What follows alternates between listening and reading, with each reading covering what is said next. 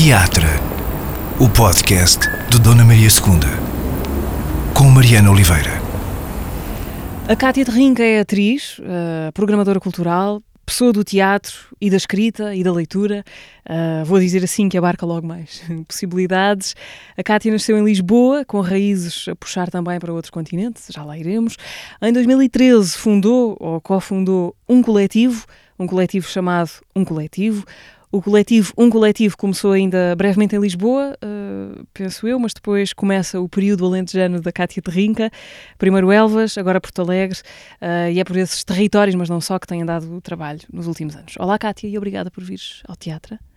Estávamos a conversar uh, sobre isto mesmo antes de começarmos a gravar. Elvas ou Porto Alegre? Porto Alegre, não é? Agora a tua base, mas há relativamente pouco tempo. É verdade. Olá, uhum. Mariana, obrigada pelo convite para estar aqui.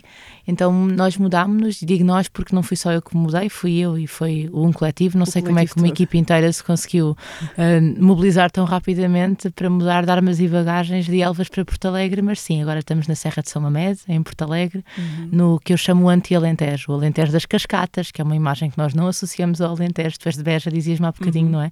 Não associamos o Alentejo às cascatas. Não, portanto, não. é um Alentejo já a puxar à beira Completamente às beiras, sim. sim. Cascatas, castanheiros, uh, água de nascente e agora quando estou fora de, de Porto Alegre sinto-me em casa a beber água Vitalis, que é do mesmo lençol freático da minha casa, portanto é isso, a sensação de casa agora é essa, sim. Uhum.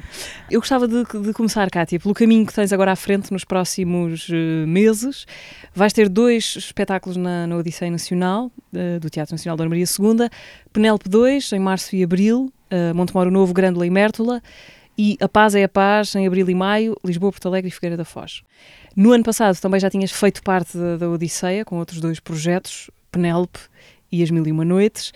E eu tenho ideia de que todas estas coisas uh, se metem umas pelas outras, no sentido em que nasceram umas das outras, ou a partir de material que foi escorrendo de umas investigações para outras, várias ramificações desse, dessa investigação central que vos tem ocupado a ti e ao um coletivo.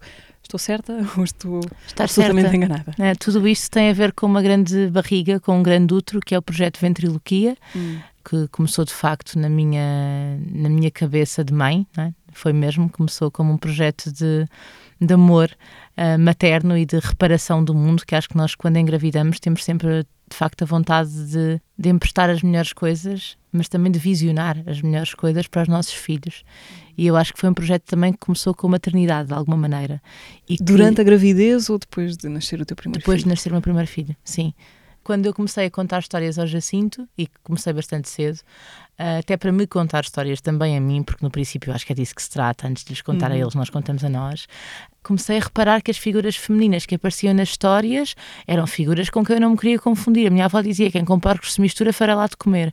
E eu sentia que emprestar algo, algo de mim àquelas personagens, aquelas gatas borralheiras, aquelas bruxas, eram coisas que contribuíam muito pouco para a visão e para a imaginação uh, sobre o mundo que eu gostava que o Jacinto pudesse ter.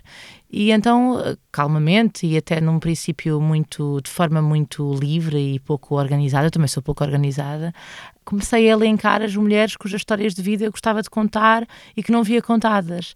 E, e, depois fui reparando se elas tinham algum livro que eu pudesse encontrar, se tinham alguma escola com o nome delas, se tinham alguma rua, alguma praça com o nome delas. E a lista começou a engrossar estranhamente, não é? E, e essa, esse adensamento dessa lista, essa sobreposição de mulheres, fez-me pensar o que é que eu podia fazer para que estas mulheres fossem mais conhecidas.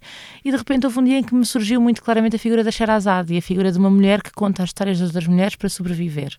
É um projeto que, como o próprio nome indica, pretende tornar-me subtil ou acessória, dando voz a outras mulheres que eu considero uh, serem as que me deram voz a mim, de alguma maneira, não é? Portanto, há este, esta ideia de reciprocidade ou de encontro com fantasmas, de alguma maneira. Estás a falar, de, sobretudo, de mulheres escritoras do século XX em Portugal? Não necessariamente mulheres escritoras, estou a falar de mulheres que se exprimiram através da escrita e de uma uhum. ideia de escrita. Mulheres que escreveram.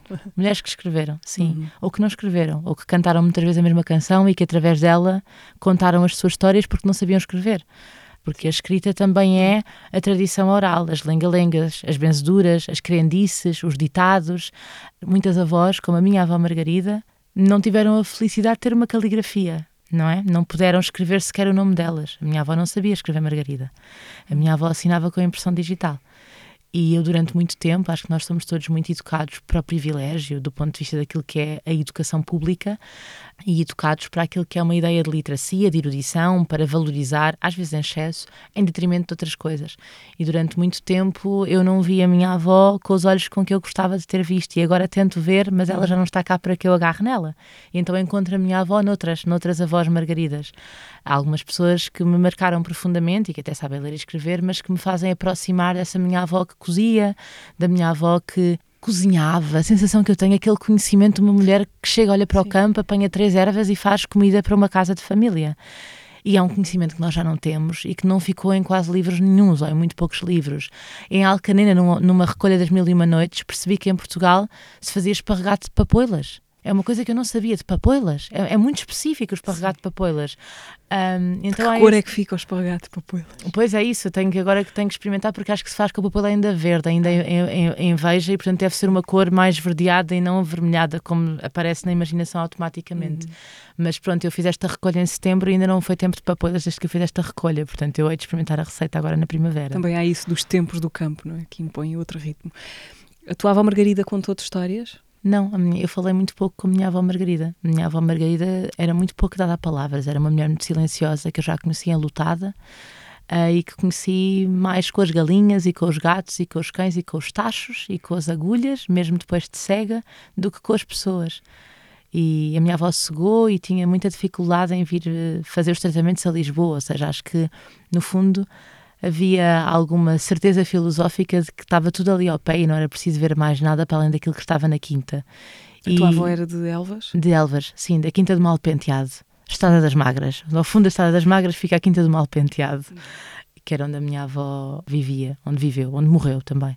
Portanto, esse, essa geografia já era uma, um lugar da tua infância e do teu crescimento. Sem dúvida, embora não fosse Elvas no sentido da cidade de Elvas, Sim. fosse Elvas no sentido do campo, ou Sim. seja, Elvas como uma possibilidade de, de estar hum, em liberdade. Elvas para mim era o campo, era as estações do ano, era os animais, era o aconchego de, de não ter carros ao pé. Eu nunca gostei de andar de carro. E aquela possibilidade de estar com o corpo entregue à natureza para mim, isso é que era Elvas. Elvas não era a cidade. Eu acho que não tinha consciência sequer do património no sentido uh, material, daquele património histórico que Elvas tem e que faz com que seja uma cidade Unesco. Eu não, não sei se foi aquilo que mais me marcou em Elvas. Era mesmo a, a dimensão do campo. Eu já vou querer saber mais sobre a tua, uh, a tua mudança para Elvas e para o Alentejo, mas antes ainda às mil e uma noites, por onde é que se começa esse trabalho de, de, de escavação, não é? No fundo, uh, porque uma das consequências da, da invisibilidade é justamente perder o acesso, não é? Não ter. Uh, Queimaram-se as pontes, por onde é que se começa a procurar pistas?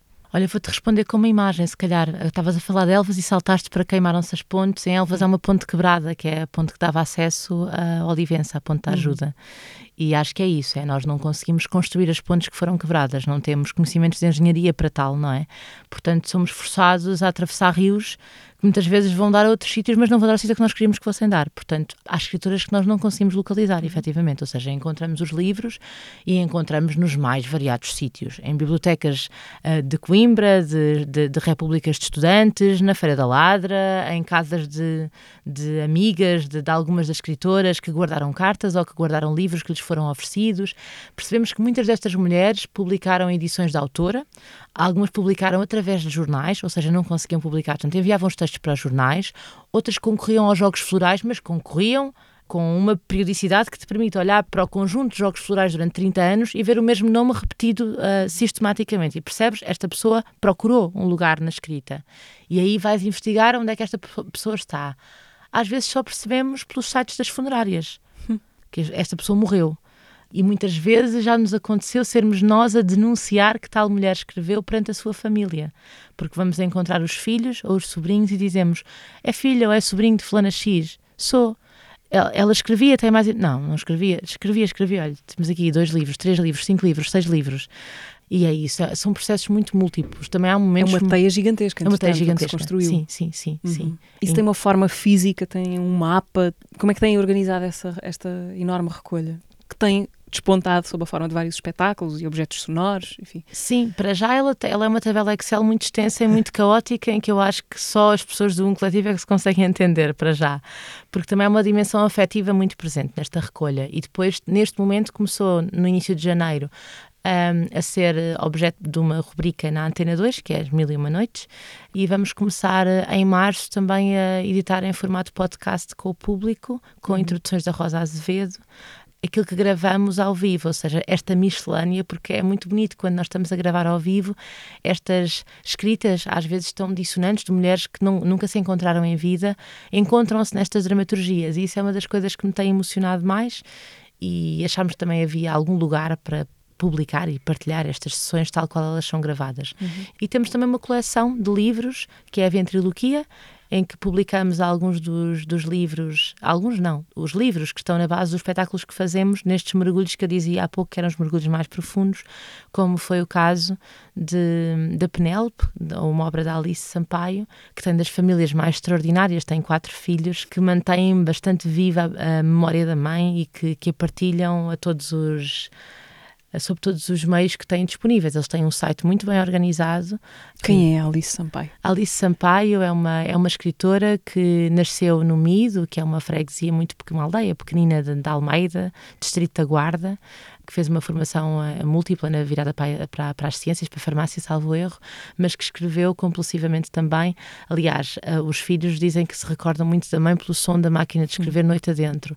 E ela teve este projeto de vida que a mim me entusiasma, que me emociona, que me faz acreditar no futuro, que foi responder ao James Joyce, ao Ulisses, e desdobrar esta figura da Penélope num conjunto de, de mulheres, numa personagem coletiva que são as mulheres portuguesas que viveram entre a Guerra Colonial e a Guerra Civil Espanhola então é muito uma crónica de um, de um tempo que já passou, com muitos regionalismos, mas ao mesmo tempo uma utopia de um futuro em que as mulheres estão juntas e podem transformar a humanidade.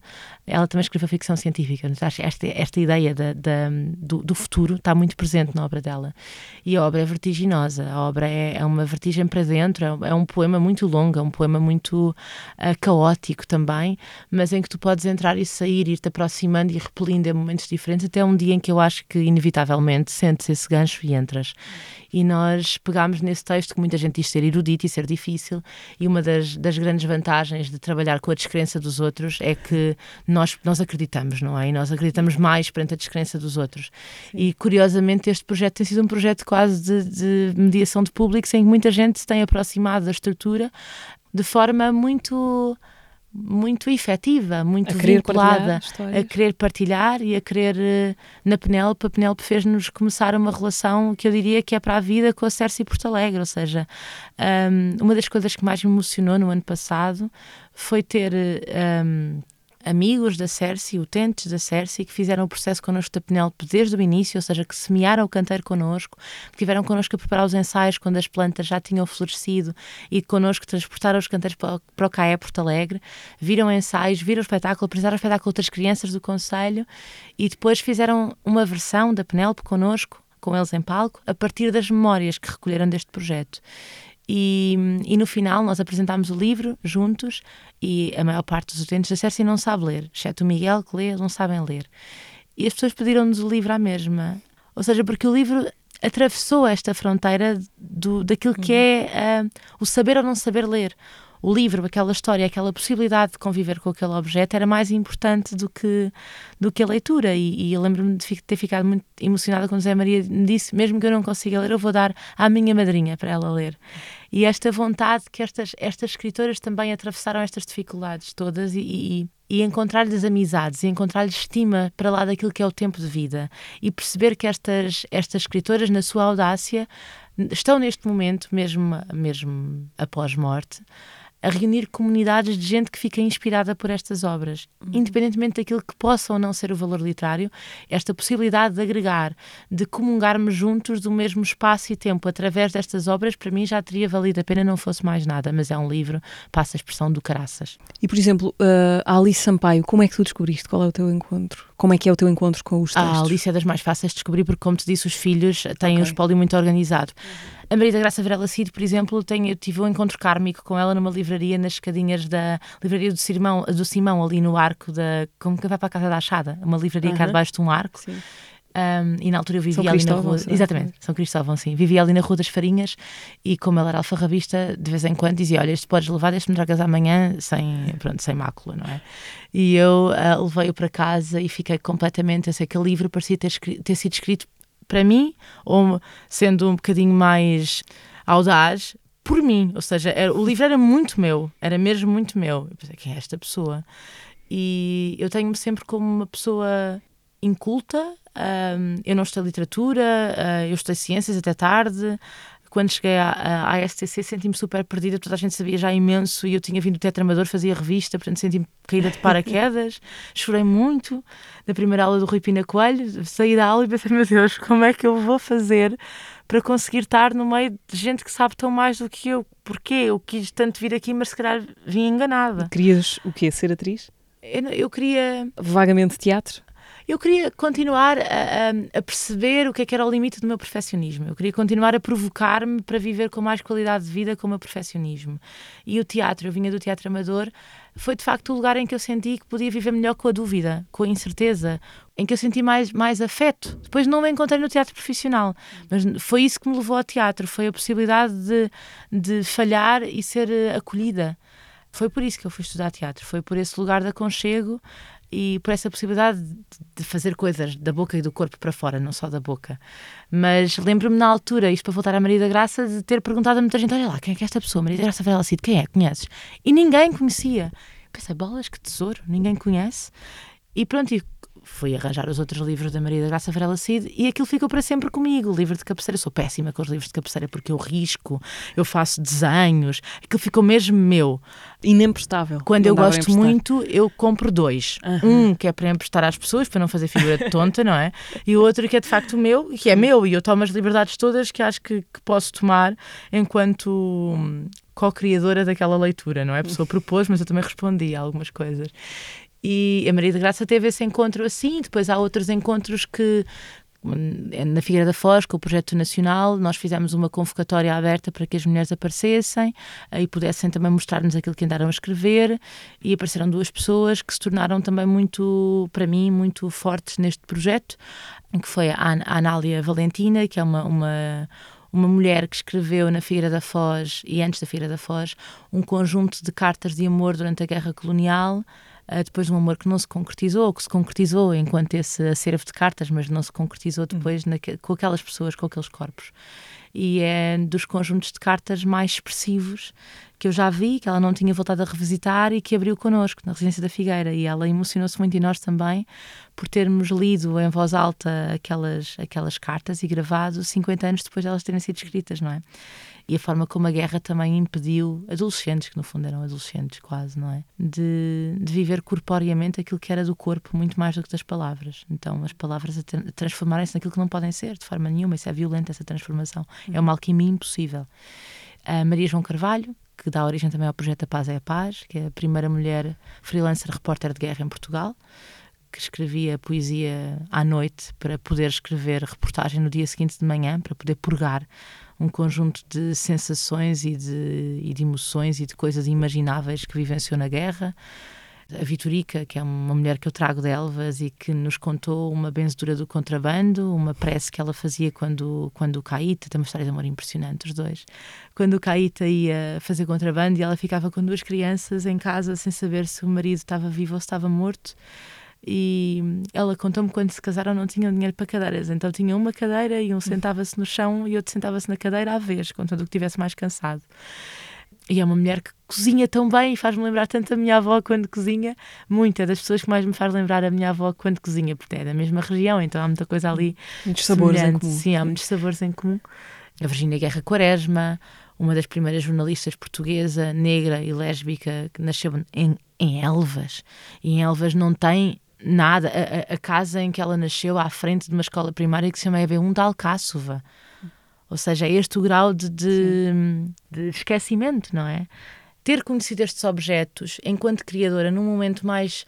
Vem uma palavra em espanhol, temprano, mais, um, cedo. mais cedo, sim, mais precoce, uh, da, minha, da minha pesquisa enquanto artista, poderia ter reconfigurado algumas das escolhas, mas de facto nós só ouvimos falar de homens, passamos uma vida inteira a ouvir falar de homens e a, e a interpretar personagens que eles escrevem para nós à espera de encontrar algum ponto de convergência. Ou então a ouvir falar de literatura feminina, não é? Sim, sim, sim. Deixa-me só, já, já que falaste da Maria da Graça Varela Cid e, e, do, e do espetáculo que, a que deu origem, que apresentaste, apresentaram no ano passado, a Invencível Armada, na altura, a propósito desse espetáculo, tu falavas de qualquer coisa como, a propósito dessa tua descoberta do livro, e há um certo impulso de, de querer partilhar, de querer que toda a gente, de repente, se entusiasme como tu te entusiasmaste com, com aquilo.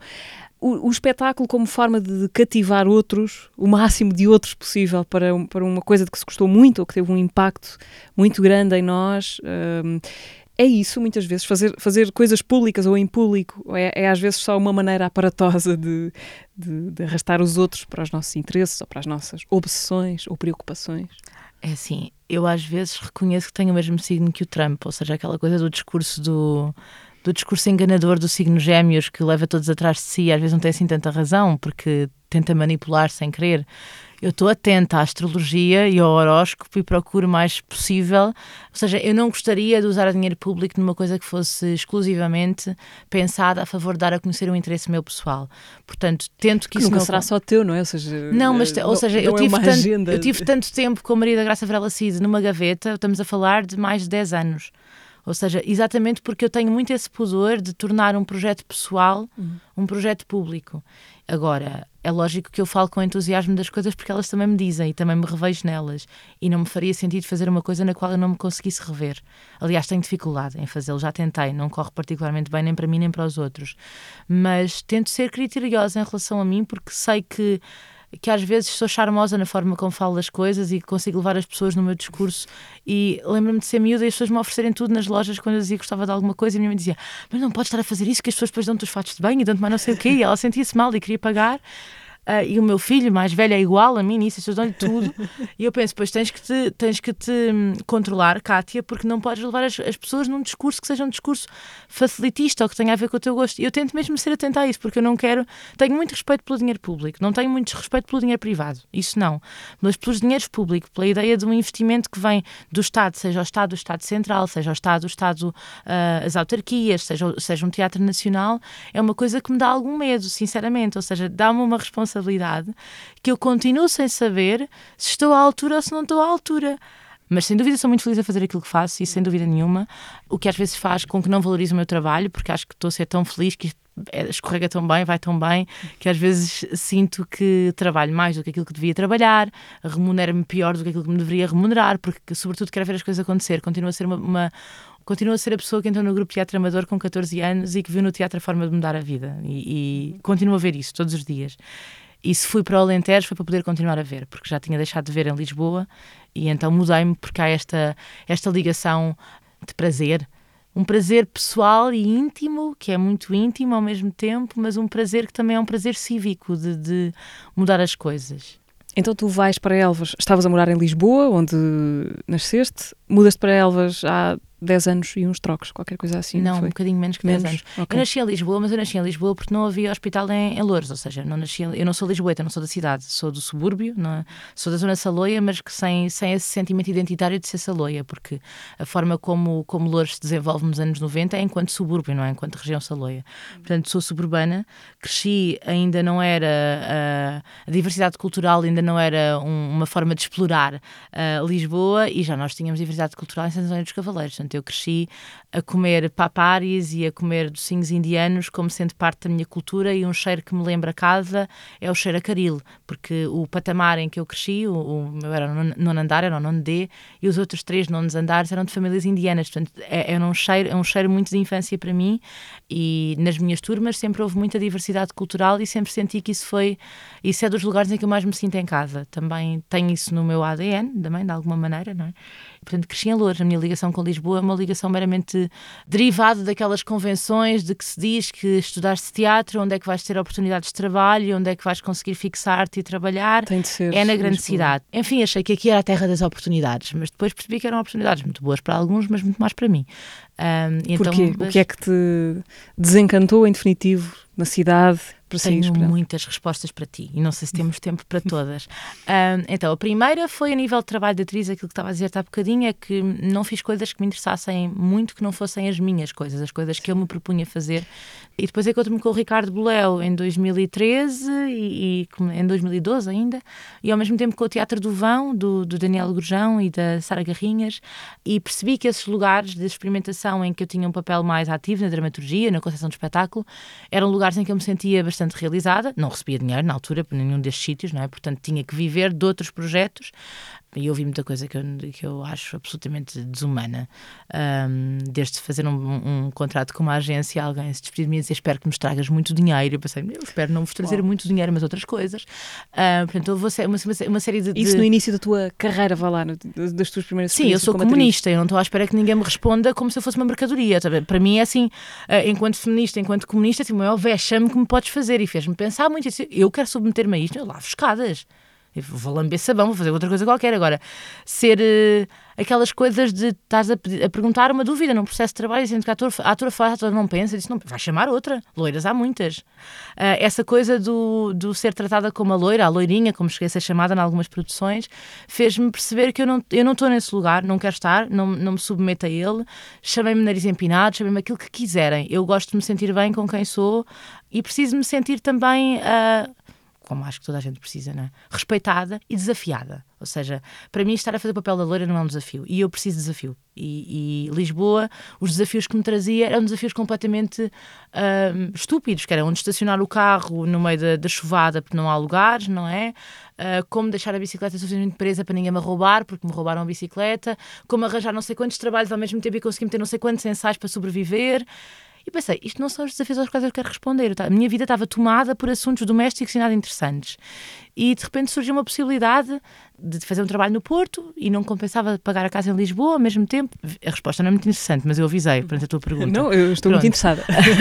e na altura comecei a, a, namorar com o João também e, e fizemos contas e pensámos: olha, vamos, vamos largar a casa em que estamos e vamos arriscar ir para a casa de família em Elvas pelo menos um período. E chegámos lá e, e, voltas a olhar para o céu, voltas a olhar para o chão, voltas a ver as estações do ano uh, e começas também a perceber que aquilo que tu queres que aquilo que tu queres tornar necessário, a tua presença que tu queres tornar necessária na grande cidade é a necessidade que as pessoas têm na província ou em muitas províncias. Portanto, eu escuso-me tentar fazer necessário em Lisboa e acenar a toda a gente, uhum.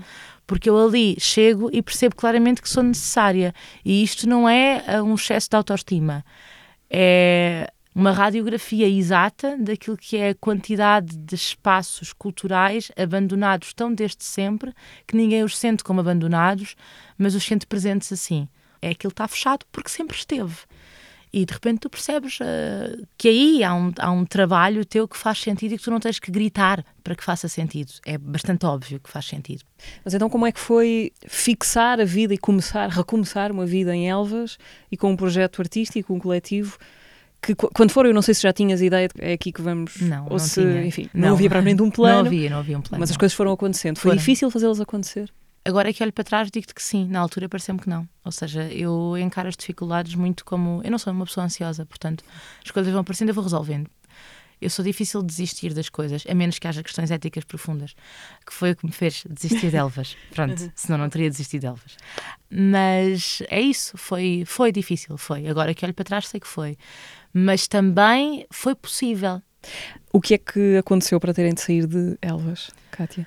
Na verdade, o que aconteceu foi um regresso ao passado, uma viagem mística em que eu regressei ao pré-25 de Abril e percebi que há determinadas pessoas para quem a democracia é uma realidade do ponto de vista da lei, mas da prática não é.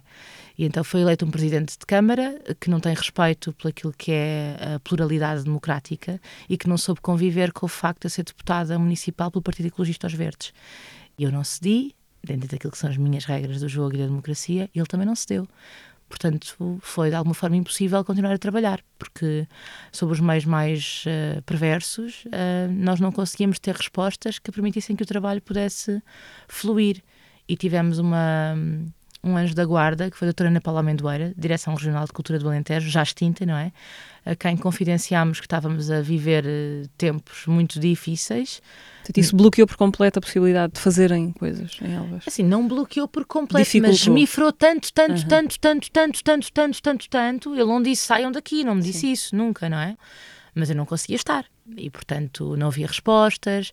Para teres uma noção, o Festival Assalto era suposto acontecer em, em, agosto e já o primeiro semestre é bastante avançado, nós ainda não sabíamos ao certo que orçamento é que íamos ter para o festival.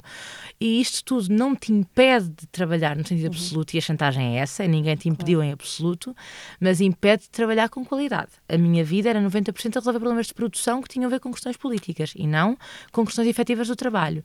E esse não é o percurso que eu quero fazer. E isso é claro para mim. Ou seja, a maternidade também nos dá alguns pontos de vista muito claros. Se eu vou passar a maior parte do meu dia a arranjar stress para passar aos meus filhos, então eu tenho que mudar de atividade, porque eu não quero ser essa pessoa. E, e portanto, a doutora Ana Paula Amendoeira ajudou-nos muito, muito, muito, muito, muito. Nós dissemos que não conseguíamos continuar a trabalhar e que, pronto, íamos abdicar de trabalhar num, em Elvas.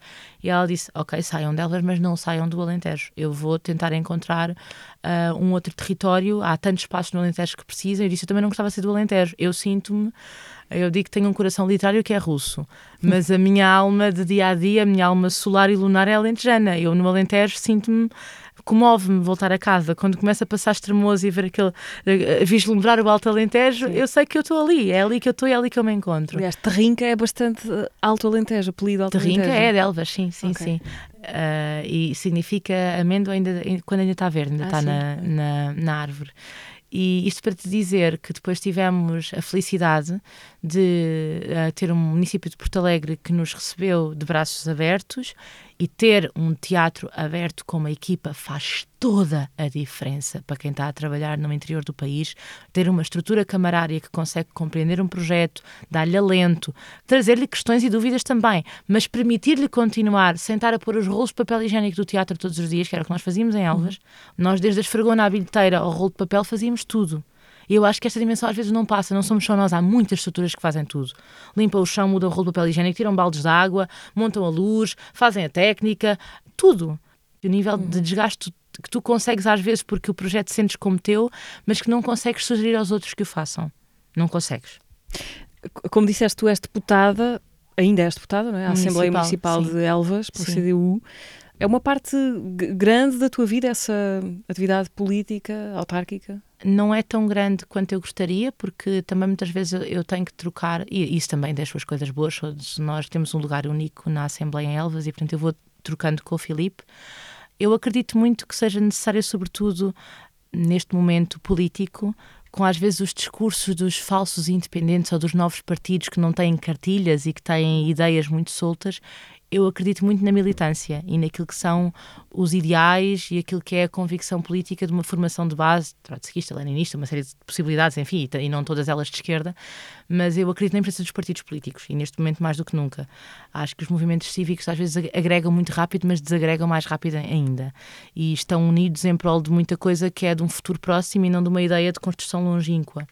E portanto, a mim uh, traz muito conforto, mesmo que não concordo com tudo aquilo que se faz na, nos verdes e muito menos na CDU, mas é um lugar de aprendizagem também em que eu consigo conviver com pessoas que têm opiniões e que me ajudam a pensar questões sobre as quais não penso todos os dias, porque infelizmente a maneira como nós pensamos a ecologia em Portugal é, é quase uma consequência do, do, capitalismo, não é? Então a possibilidade de pensar um outro sistema ecológico e por isso mesmo uma outra vida na Terra, no planeta, que os verdes muitas vezes eh, me abre essa, essa porta, é uma coisa da qual eu preciso também. Uhum também é, tem a ver com isto, com grupos de encontro, grupos de reunião. Isto é uma coisa que eu acho que é por ser filha única, talvez, não tenho irmãos. Então sempre procurei muito, é o que eu procuro no teatro também. É um grupo de discussão, de partilha, de crescimento. Não é muito diferente daquilo que me faz procurar uh, um lugar enquanto, enquanto membro de um, de, uma, de um coletivo político e de um, e de um partido, neste caso em particular. Portanto, é o mesmo. E esta vontade de intervir, que às vezes eu própria considero que em mim é um bocado infantil. Eu agora olho para Como trás assim? e penso, eu fui infantil a concorrer à Assembleia Municipal de Delvas. Um, Foste convidada na altura? Propuseram-te? Como é que foi? Um, enfim, nós estávamos muito na dúvida de quem poderia ser o número um. E eu geralmente, quando não há ninguém a fazer uma coisa em que eu acredito, eu, eu, eu atiro-me. Eu sou a pessoa que chega à frente. És essa pessoa, há sempre sou, essa pessoa. Sou, há sempre essa pessoa, eu sou essa pessoa. mas de alguma maneira uh, eu tinha estado numa Assembleia Municipal há muitos anos, como independente em Loures, e achei que as coisas estivessem diferentes. E não estão. É, é, muito, é muito penoso perceberes que o próprio sistema democrático uh, aquilo que defende como mínimos da democracia, que é a maior parte das vezes aquilo que as pessoas cumprem, não é suficiente para a democracia acontecer. Ao mesmo tempo, hoje em dia penso, eu até agradeço ao Rondão Almeida a perseguição que ele me fez durante um ano. Que é o presidente. Eu, é o presidente. Porque eu, de facto, estou tão bem agora, estou tão feliz. Tenho uma casa que eu adoro, que tem estrelas e que tem água de furo. Tenho, os meus filhos estão, estão a crescer num contexto do qual eu, eu gosto mais, numa escola que eu acho que é melhor do que as escolas que eu visitei antes. Eu estou mesmo, eu estou mesmo feliz. Mas isso não me impede de refletir criticamente e pensar o que é que eu estou a, cons a conseguir de facto modificar com uma presença que é episódica, porque as assembleias são super episódicas e de facto são, são, são sítios em que há muito pouca discussão crítica. Muito pouca discussão crítica. Reuniões da Assembleia dão material para espetáculos? Não para os meus, mas dão, sim. Eu, só, eu tenho sonhos sensoriais. Eu sonho sempre que estou assim no mais profundo das águas e que acontecem coisas, género um coral engolir parte da minha cara, ou estou no meio de uma nuvem e de repente sinto assim os meus dedos a desfazerem-se. Os meus sonhos, e os meus espetáculos também são sensoriais. Eu não consigo pegar em elementos muito pragmáticos e muito frios como os de uma Assembleia Municipal e fazer um espetáculo interventivo. E talvez por isso a minha necessidade de me vincular à política, porque é uma zona que eu tenho. Sim, que às vezes também acontecem coisas bastante surreais, não é? Nesses contextos. Não, sim, surreais sim, mas, mas não surreais do ponto o de vista de. Okay. Sim, sim. Sim, sim. Na verdade é uma. Ou seja, eu não queria dizer isto, não queria dizer isto publicamente, mas, mas eu acho que a democracia tem sido um processo de de desilusão também. Eu gostava de poder contribuir positivamente para uma, uma alteração, que eu não sei qual é que é, mas que eu procuro, e isso também é o que me leva, se calhar, a estes coletivos de discussão política. O que é que nós precisamos de refundar? Eu acho que tem a ver com o sistema educativo também e com a ideia de tempo livre. Acho que o tempo livre faz-nos muita falta. O tempo livre, o tempo para prevaricar, o tempo para desobedecer, o tempo, tempo para nada, para, para não fazer nada. O tempo para o aborrecimento absoluto é, que, é de onde vem a liberdade. A liberdade tem que vir do tempo livre, não pode vir do trabalho. A liberdade não pode vir do trabalho eu ainda estou à procura, eu estou completamente à procura do, do, meu lugar na democracia, mas eu quero ter um. Mas é isso, eu acho que eu passo a vida à procura. Eu, sou, eu tenho muitas dúvidas, vivo com algumas angústias, mas gosto bastante de viver, gosto de comer. E isso é uma grande parte de gostar de viver, é gostar de comer e experimentar coisas novas. Mas nenhum dos lugares que eu ocupo, ocupo com certeza de que eu posso ocupá-lo devidamente. E isto vale para tudo. Uhum. Vale para a minha posição enquanto mãe, vale para a minha posição enquanto filha, vale para a minha posição enquanto atriz, enquanto diretora de uma companhia. Eu nunca pensei ser diretora quando as pessoas me dizem isto, eu penso, eu não, por favor, não chamem, porque eu tenho medo da. da tenho muitas, muitas sensações múltiplas perante a, a, tudo aquilo que eu faço. E sei que às vezes faço muita coisa e às vezes penso, eu faço coisas a mais, porque é que eu não deixo para os outros fazerem? Mas olha, deixa-me aproveitar esta, o seguimento em que vinha a conversa para fazer chegar aqui uma pergunta. Fala-te o Luís Sousa Ferreira, diretor adjunto do, do Dona Maria II. O Luís pergunta-te. Olá, Cátia, olá, Mariana. Estamos no ano das celebrações do 25 de Abril e é um, um, tema que me preocupa e sei que preocupa também a Cátia, que tem a ver com a democracia da cultura. E gostaria de ouvir a Cátia falar eh, e de saber a sua perspectiva sobre o estado da arte da cultura em Portugal, mas numa perspectiva mais ligada aos territórios que normalmente são chamados de interior, própria fixação de artistas profissionais e da relação efetiva uh, das comunidades com a arte e a cultura contemporâneas? Um, então, eu, eu vou, vou, ser, acho que positiva nesta, nesta resposta. Pronto, eu como estava a dizer, há um ano e meio mudei de território e mudei para Porto Alegre. E isto pode ser comparativo com a realidade de Elvas e não não, e não tanto com a realidade nacional. Mas o facto de ter um diretor artístico e ter uma equipa um, a, a, dirigir e a pensar um espaço como o Centro de Artes e Espetáculos de Porto Alegre permite de facto que eu sinta um fulgor em Porto Alegre na sua relação com os artistas locais que há que há, e isso é maravilhoso.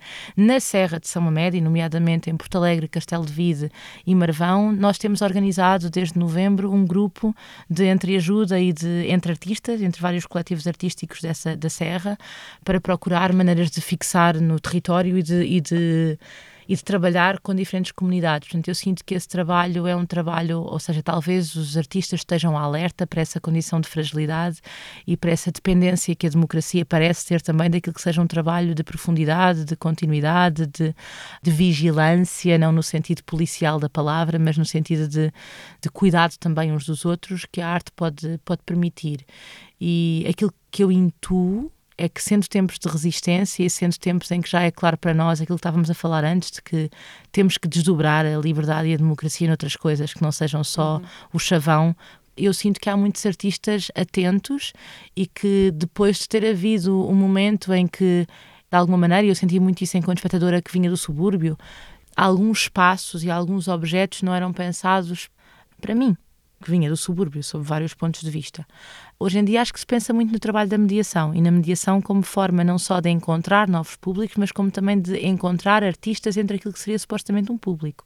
Ao mesmo tempo, esta questão perniciosa da relação entre o poder e o financiamento das artes é uma questão que às vezes é limitativa da forma como as pessoas sentem que podem abordar ah, algumas questões. E eu acho que o debate não é o 1% o debate não tem que ser uma percentagem, tem que ser, eh, tem que ser uma garantia absoluta de que todo e qualquer cidadão, viva ele onde viver, tem direito e acesso à participação ativa na cultura, ou seja... É Inverter a coisa, ou seja, não é financiar os artistas, é dar é, às pessoas a possibilidade como o Sistema de Nacional de Saúde, ninguém fala nele como financiar os médicos ou como Sim. financiar os professores, ou seja, por consequência do financiamento uh, ao cidadão, o médico tem um emprego e o professor tem um emprego mas não é, ou seja, o sistema não é para beneficiar os médicos e os professores. Depois podemos pensar na qualidade de vida e na qualidade de trabalho que é dada aos, aos diferentes profissionais, mas o, o sistema de financiamento cultural tem que ser pensado a favor dos cidadãos. E isso, para mim, não tem nada a ver com 1%. É a lógica que está errada. Eu acho que isso é um passo que era, é, é ambicioso, é óbvio, mas a política é ambiciosa. Ou seja, transformar é, é uma ambição. E, e, e, eu acho que temos políticos muito pouco corajosos. Essa é a verdade. Ou seja, se olharmos, ainda outro estava a pensar, os debates a seguir ao 25 de Abril devem ter sido incríveis.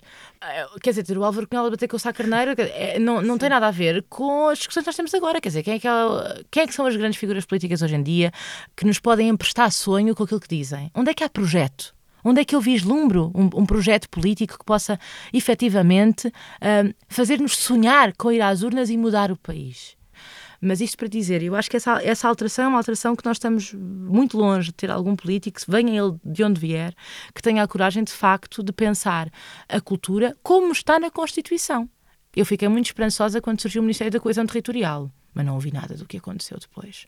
Qual é a coesão territorial que eu posso ter quando, imagina, eu tenho, eu tenho amigos em Elvas que nos querem visitar em Porto Alegre, capital do distrito de Elvas, uhum. não é? Ou uhum. seja, em Elvas, os transportes podem sugerir-te apanhar um autocarro para Lisboa e de Lisboa ires para Porto Alegre. É muito prático, não é? Bem uhum. prático. E, portanto, eu acho que estas coisas uh, também têm que ser pensadas transversalmente e nós temos que obrigatoriamente começar a olhar para a crise da habitação como uma crise também do transporte, como uma crise do litoral, como uma crise do trabalho, uma crise do interior.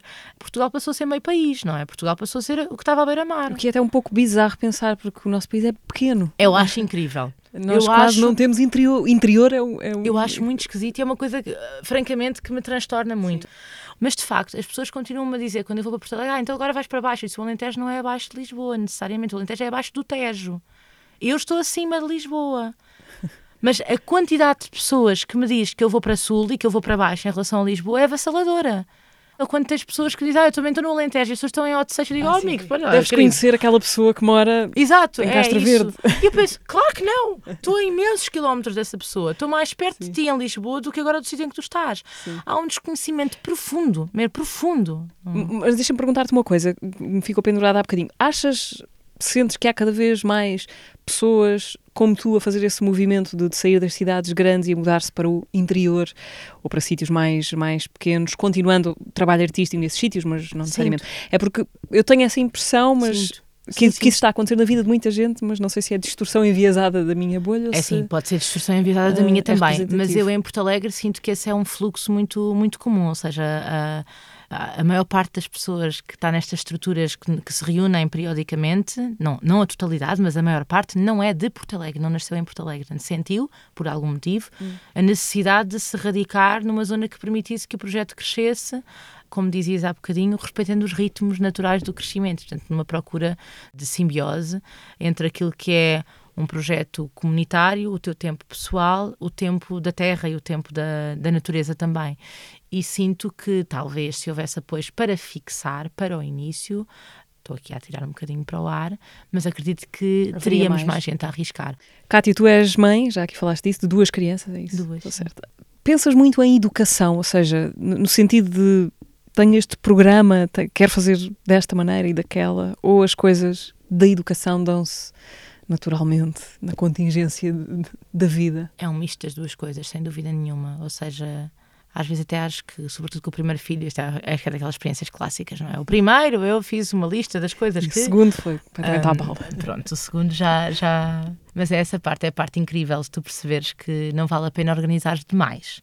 Porque depois uh, o projeto é feito por eles, não é? São eles, neste caso estou a falar do Jacinto e do Delfim, são eles que me dizem qual é a educação que querem e que precisam. Há muito pouca coisa que eu possa definir à partida. Mas decidi que ia dar colo, ia dar mama até que eles quisessem. E foi assim que me disse um dia: Olha, mãe, acho que o leite está preparado para o irmão, não quero beber mais. e eu, pronto, estava. Tá Mas foi ele também que disse quando começou a querer ir para a escola. Então acho que o projeto de educação é um projeto que tem que, tem que vir da mesma forma como eu não posso ser programadora cultural, não é? também não posso ser educadora dos meus filhos, ou uhum. seja, acho que eles é que têm que ir desbravando o caminho e eu vou e eu vou seguindo e sigo-os com sim, muito encanto. Agora, há aquelas coisas, imagina, não comerem açúcar, acho, enfim, acho que é uma base. Não usarem marcas de, nas camisolas, não não, não verem super-heróis, porque acho que não devem ver super-heróis. Acho que super-heróis é, é culto à figura, já devia ter passado de moda. Acho que não sei como é que ainda não se percebeu que o culto à figura é uma coisa que, que nos leva aos extremismos. E, portanto, eu sou completamente contra o culto à figura. E então isso determinei que super-heróis e coisas em que há um que é o maravilhoso e os outros todos que são os acompanhantes, pronto, eu retirei. O grande desafio da maternidade para mim não é estar com os meus filhos, nem estar com, com o João, que é o homem que eu amo e que me acompanha e que me desafia também, é estar com a família, naquilo que as famílias têm de diferente do que nós somos e do que nós queremos e da forma como essa diferença às vezes entra à força e tu tens que aceitar. E às Ou vezes... pelo menos uh, gerir, não é? Pois, às vezes é mesmo aceitar, às vezes é mesmo aceitar e não tens outra solução. Sim. E portanto, isso acho que é o grande desafio e a grande provação da maternidade é perceberes que é um exercício que não podes, não podes planear e que também não podes uh, não pode ser propriamente dissonante de todos os outros exercícios, o da paternidade, o da familiaridade, o da escola, ou seja, encontrar forma de gerir uma orquestra que não tem propriamente um maestro, ou em que o maestro uh, é de facto o teu filho, mesmo quando tem seis meses, não é? E quando Sim. não te sabe exatamente dizer como é que compasso é que ele quer. Uhum. A gente acha que essa é a coisa mais divertida por um lado e por outro lado às vezes angustiante, porque quem é que nunca trepou paredes, não é? Não... Acho que toda a gente trepou uma parede, mesmo que imaginária. Eu lembro-me quando o Jacinto nasceu, eu tinha muitas vezes a sensação de que aquilo que estava a dizer no início, ainda informalmente, eu sou muito perfeccionista. E tive uma sensação de, meu Deus, é agora que eu vou falhar todos os dias, não estou preparada para falhar todos os dias, e que foi muito violento para mim perceber que, bolas, eu ia mesmo ter que falhar a sério, ou seja, era pior que no teatro, porque no teatro já já tinha aprendido mais ou menos a lidar com as falhas. Eu nunca tive uma branca, eu tenho pânico de ter uma branca um dia em cena, nunca tive. Opa, e com os miúdos, tu estás sempre a dar contigo a falhar, estás sempre a apanhar-te na curva. Como o quê? Gritar quando não devias? Ter... Com certeza, gritar quando não devias, sobretudo isso, gritar quando não deves, às vezes dizer, dares uma regra qualquer que tu próprio Meu percebes Deus, a seguir que, que é estúpida, porque é que eu fui dizer isto, por amor de Deus. Para de roer as mangas, estás a roer as mangas para quê? Vais cair. sim, isso vais, vai vais cair, eu não sou muito de vais cair. Mas a coisa do vai, vai correr mal, isso não... oh, Parece muito, um porco, olha para a hora da tua roupa e pensa, eu própria ando com roupa que parece uma porca, porque é que eu estou a dizer isto a ele? mas pronto, dou comigo a dizer, mas porquê? Deixa-o estar. Uma espécie de automatismos, não é? Sim, sim, sim. E estão aqui prontos a disparar. Revês toda a tua infância até aquela de qual não te lembras. Como é que concilias essa maternidade a tempo inteiro com a tua vida criativa, artística? Vou conciliando. Não, também não te sei responder como. Às Porque há vezes eu- cansaço também. Ah, eu, eu própria às vezes não percebo como é que consigo conciliar, mas não sou capaz para o meu filho uma escola privada. Lá está aquela questão ética. Eu não consigo, não consigo, não consigo sugerir ah, e pagar para o meu filho fazer parte de uma elite. É uma coisa que vai completamente contra os meus valores e os meus princípios. Portanto, ele está na escola pública, falta muitas vezes à escola, está na creche, ah, no, no pré-escolar, aliás, é não na creche. Falta muitas vezes porque acompanha-me e eu acho que isso enriquece-o bastante e tive a sorte, tenho a sorte de uma das, das pessoas que encontrei em Porto Alegre e que, e que tem sido uma, uma aliada de- desta minha forma de trabalhar também, é a professora Helena, que é a professora do Jacinto e que é absolutamente compreensiva, ah, amorosa e amistosa para com aquilo que nós fazemos enquanto família e aquilo que nós fazemos enquanto profissionais, porque as coisas se misturam. O, o João, que é, que é o meu companheiro, também é o João de um coletivo, ou seja, nós somos o João e a Cátia de um coletivo e somos o João e a Cátia casal e, e pais do Delfim e do Jacinto. Portanto, estas coisas misturam-se todas bastante e só são possíveis porque, porque encontramos alguns aliados incondicionais dos quais não conseguimos abdicar, não é? E portanto vamos conciliando, vamos. E acho que os teatros também têm que fazer uma reflexão sobre que lugar é que existe para os filhos dos artistas e dos técnicos. Não existe. Muitos não têm sequer um fraldário. Quando têm, não está no camarim, está no, no, no espaço é que o público vai. Ou seja, os artistas não estão não estão respaldados nem, nem acompanhados nas suas necessidades de construir famílias. Estou a falar de famílias no sentido muito convencional, neste momento, de ter crianças. Mas também, se tiveres algum dependente mais velho, também não está. Não, muitos teatros não estão preparados para isso. Ou seja, ah, nós continuamos a ser vistos e tratados no espaço público muitas das vezes como os indivíduos, o, in- o eletrão livre, não é? Que vive um bocadinho à margem. A maternidade e a paternidade é uma coisa que tu resolves depois em casa de alguma maneira, não é? Sim, sim, sim. O teatro não tem resposta para isso. Kátia, rapidamente vamos eh, rever o episódio passado do teatro. Foi com o Alisson Amaral e foi assim. Eu, enquanto um corpo negro parado numa esquina, é suspeito. Quando eu saí da maré para estudar, eu me senti uma pessoa exótica, sendo olhada com esse olhar exótico, assim. Às vezes perguntas, às vezes com deslocamento das pessoas de me olharem e mudar de calçada. Eu comecei a ter a liberdade de dançar, talvez na maré. E ali na maré eu tive um encontro com pessoas que abriram muito a minha cabeça, eu acho que abriram muito meu corpo. Fui entendendo o que era o pé, o que era a mão, o que era a coluna, o que era a bacia, os apoios dos pés. Eu lembro que a Lia me falava assim que dançar também é escrever, né? Então você tem travessão, você tem vírgula, ponto e vírgula. Eu já dei aula para mães que levavam seus filhos para fazer judô e elas ficavam ali ociosas. Então eu chegava lá, puxava elas, vamos fazer uma aula? Eu acho que sim, acho que todas as pessoas dançam. A força do mar, né? Eu tive lá em Nazaré. E assim, se os surfistas não prestarem atenção no que as ondas estão dizendo, eles não vão conseguir surfar. Porque eu vim muito sensível também, ele me falou uma frase do José Saramago que é é preciso sair da ilha para ver a ilha.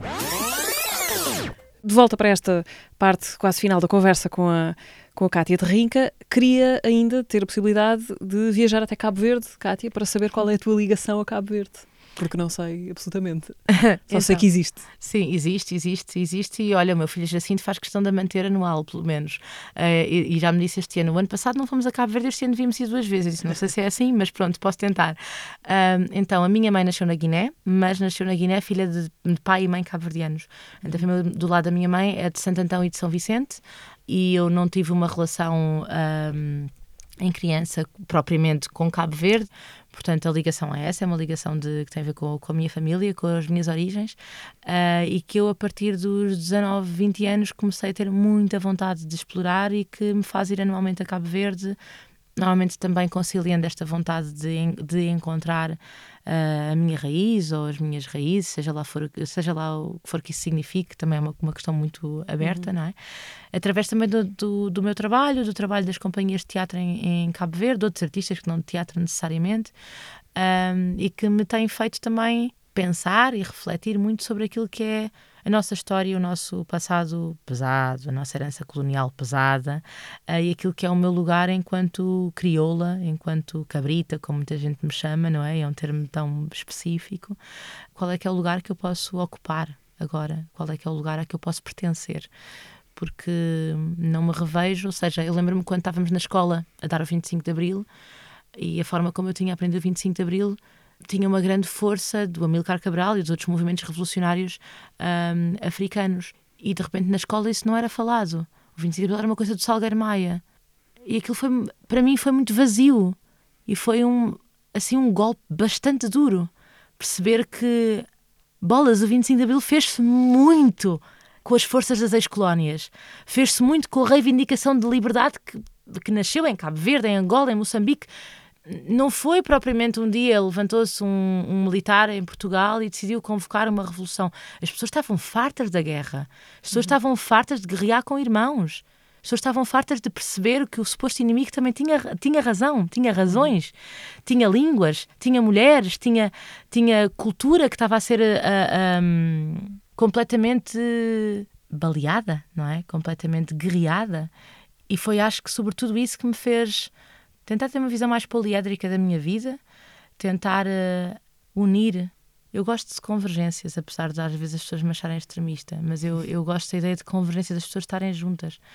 E acho que eu sinto essa forma de estar junto entre duas, dois lados da família. Os meus pais atualmente estão divorciados e são muito diferentes. A minha mãe é de uma família originalmente bastante rica de Cabo Verde. A minha avó Inês uh, foi uma, pessoa que foi contabilista, que estudou até bastante tarde, que era contabilista de uma das casas comerciais mais importantes de São Vicente e do Mindelo. Uma família com, com estudos, com, com dinheiro, que a minha mãe e o meu tio cresceram com criadas em casa, e o meu pai em Portugal filho único de um casal muito pobre de, da Quinta de Malpenteado, em Elvas, e eu sempre senti essas extremidades, às vezes causavam muita impressão às pessoas a quem eu contava, começava a falar da minha vida, e quando dizia que uma avó analfabeta, as pessoas encaminhavam logo para a avó analfabeta é de Cabo Verde. Não, não, a minha avó de Cabo Verde, amigo. Uhum. Aquilo fazia contas como muita gente hoje não, não, não saberia fazer, e escrevia, e o meu avô escrevia também, ou seja, eram pessoas com muita literacia e erudição, e a pobreza profunda do Alentejo, até tarde, até depois do 25 de Abril, as questões da luz elétrica, do saneamento, a que eu algumas cheguei praticamente a, assistir, uh, são questões que põem em causa muitos dos binómios que normalmente associamos à história de Portugal e à história das colónias. Então acho que foram essas coisas que me fizeram ter vontade de conhecer melhor Cabo Verde. Um, Falava-se crioulo na tua casa? Sim, sim. A sim, a minha mãe fala crioulo. O meu tio, eu vivo com o meu tio hoje em dia. O meu tio vive connosco em, em Porto Alegre. E o meu tio é um embaixador por si. E nós fazemos cachupa assim com muita frequência em, em casa. E, e, sinto que muito da minha alimentação também tem a ver com essa diversidade da qual fui bebendo sempre, tanto pelo contexto em que cresci e por ter muitas mercearias e muitos mini mercados em São António dos Cavaleiros, que eram geridos por famílias indianas e, portanto, que hum. traziam outro, outros cheiros, outros condimentos para casa, como também por ter a minha mãe de Cabo Verde, que fazia caldo de peixe, que fazia cachupa, que fazia galinha com mangarra, que, uh, enfim, eu adoro cuscuz, mas uma das minhas sopas, mais, das sopas da minha vida será sempre o Borges. A minha melhor amiga é ucraniana, portanto, há aqui muitas confluências culturais que eu acho que fazem parte da minha da minha essência e Cabo Verde é uma delas não sei se não sei se só por essa razão de uhum. familiar mas também por estas coisas que estava a partilhar contigo e que têm a ver com preocupações que ascendem cada vez que a democracia é posta em causa e é posta porque nós continuamos a contar a história de forma que, obviamente, põe em causa a noção que nós temos do outro, não é? Uhum. O outro é fundamental para a nossa história também, mesmo quando é outro, e nós não contamos assim. E enquanto nós não contarmos assim, não vamos perceber a mais-valia que temos com a imigração, com a diversidade cultural que temos neste momento em Portugal. Nós não a percebemos porque também contamos mal a história, eu acho. Olha, Kátia, por mim continuávamos por aí adiante, mas enfim, isto tem um tempo limite virtual, portanto, olha, obrigada por teres obrigada vindo ao teatro. Deixa-me só reforçar aqui no final que nos próximos meses podem apanhar-te e há um coletivo no andamento da Odisseia Nacional, com a Penélope 2 e a Paz é a Paz. Obrigada, Kátia. Obrigada eu.